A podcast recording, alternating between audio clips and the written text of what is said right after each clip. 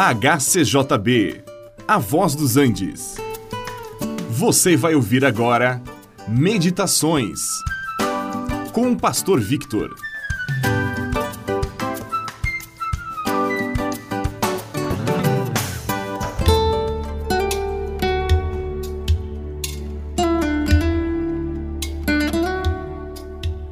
Aconteceu que o Senhor Jesus partiu da Judéia para ir à província da Galiléia e era-lhe necessário passar pela Samaria. Por volta do meio-dia, assentou-se perto de um poço e veio uma mulher samaritana para tirar água do poço. O Senhor lhe pediu que ela lhe desse um pouco daquele. Estava com sede.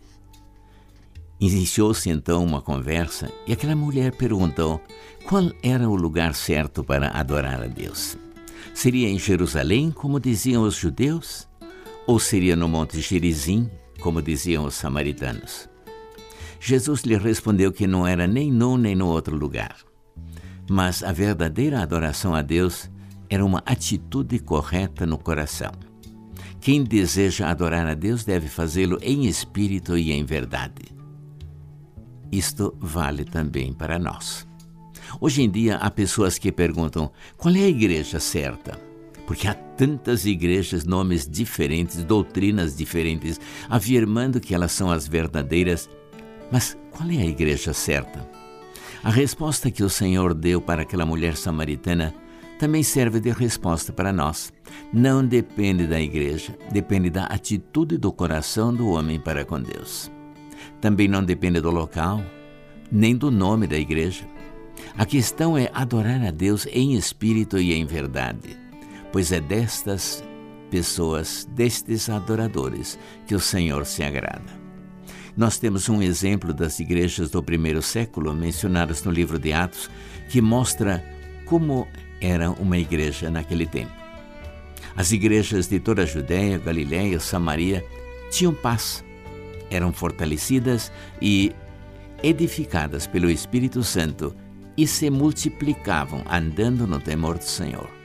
Atos 9, 31.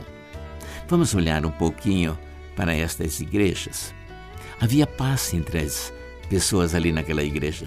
Isto quer dizer, não havia disputas, não havia contendas entre os irmãos. Um irmão ajudava o outro quando precisava e todos juntos buscavam servir a Deus. Estas igrejas eram fortalecidas e edificadas pelo Espírito Santo. Deus mesmo fortalece a sua igreja e elas cresciam no conhecimento do Senhor e na sua graça, e por esta razão elas se multiplicavam. O evangelismo era a maneira natural de testemunhar do amor de Deus em Cristo Jesus. E outras pessoas entendiam que Jesus Cristo era o Messias, esperado pelos judeus, e que ele era o Salvador do mundo. Outro sinal destas igrejas era que viviam no temor de Deus. Não estavam edificando seu próprio reino, mas sim o reino de Deus. Temiam a Deus, amavam uns aos outros e andavam com o Senhor no temor de Deus. Esta é uma igreja exemplar.